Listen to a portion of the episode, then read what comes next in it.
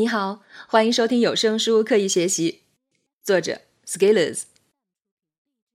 理念与信息是无价的。我们生活在物质的世界，物质世界有许多规则，其中一条就是物质有其价值。如果用政治经济学的表述，就是商品有其价值。再通俗一点说，就是你出门买个包子、吃碗面，需要花钱，需要付费。付费的形式通常是货币，货币是价值的载体。这个价值包括一些原材料的价值，也包括商品生产者的劳动以及其他成本的价值。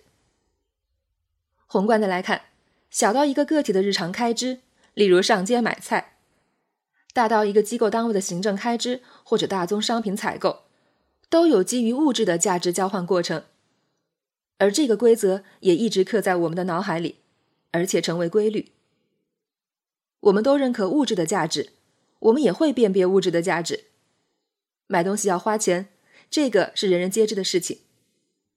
那么，信息时代，我们对信息的价值是怎么样认知的呢？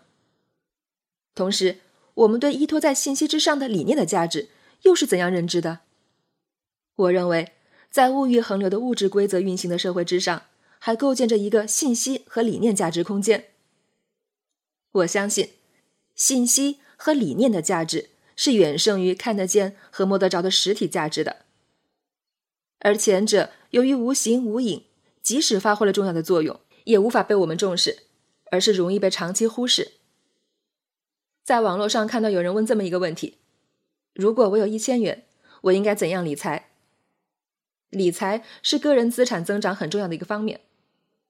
我的观点是，对于这个数量的资金，我真心认为。将这些资金拿来投资自己，长期回报率才是最高的。不妨算一下，如果你把它放在支付宝，大概每天的收益不到一角钱。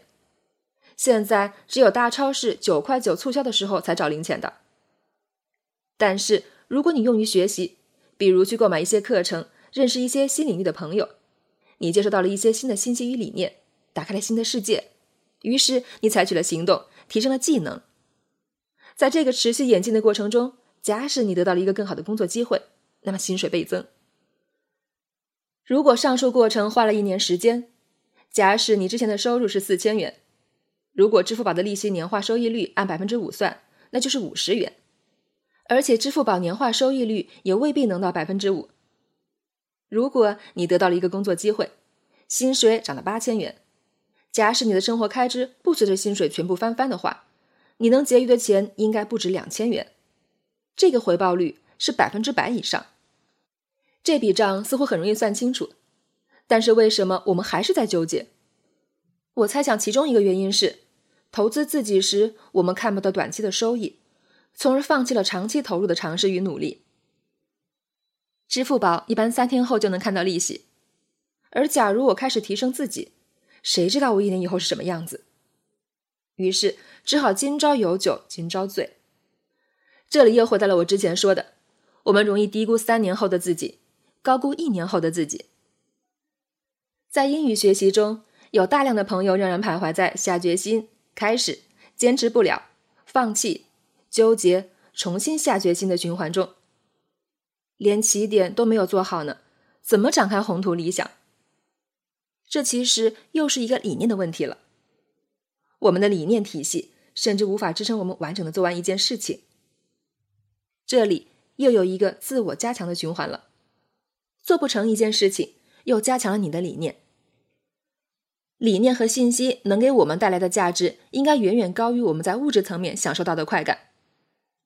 物质通常管当下，三个月前你吃的特别爽的一餐饭，现在你脑海里可能只留下了“真好吃，下次再去”的一个感受。而理念和信息管理着诗和远方，能让你立足当下，不断行动，谋划未来。对于我自己而言，一个持续写作的理念，触发了后续一系列的行动，触发了社群的成立，触发了一群志同道合的小伙伴，共同谋划自己蓝图的场景。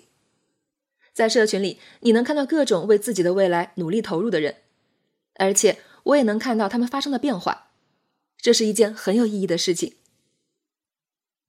当你的现状因为你的理念和信息的输入，加之行动与执行的催化，获得了一个新的处境，最后转化为成倍的财务回报的时候，再回首想想，一个理念、一条信息的价值几何，你愿意为其付费的价值是多少？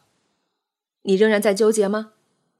我不知道，但是我自己不会纠结，因为理念和信息既是有价值的，又可能是无价的。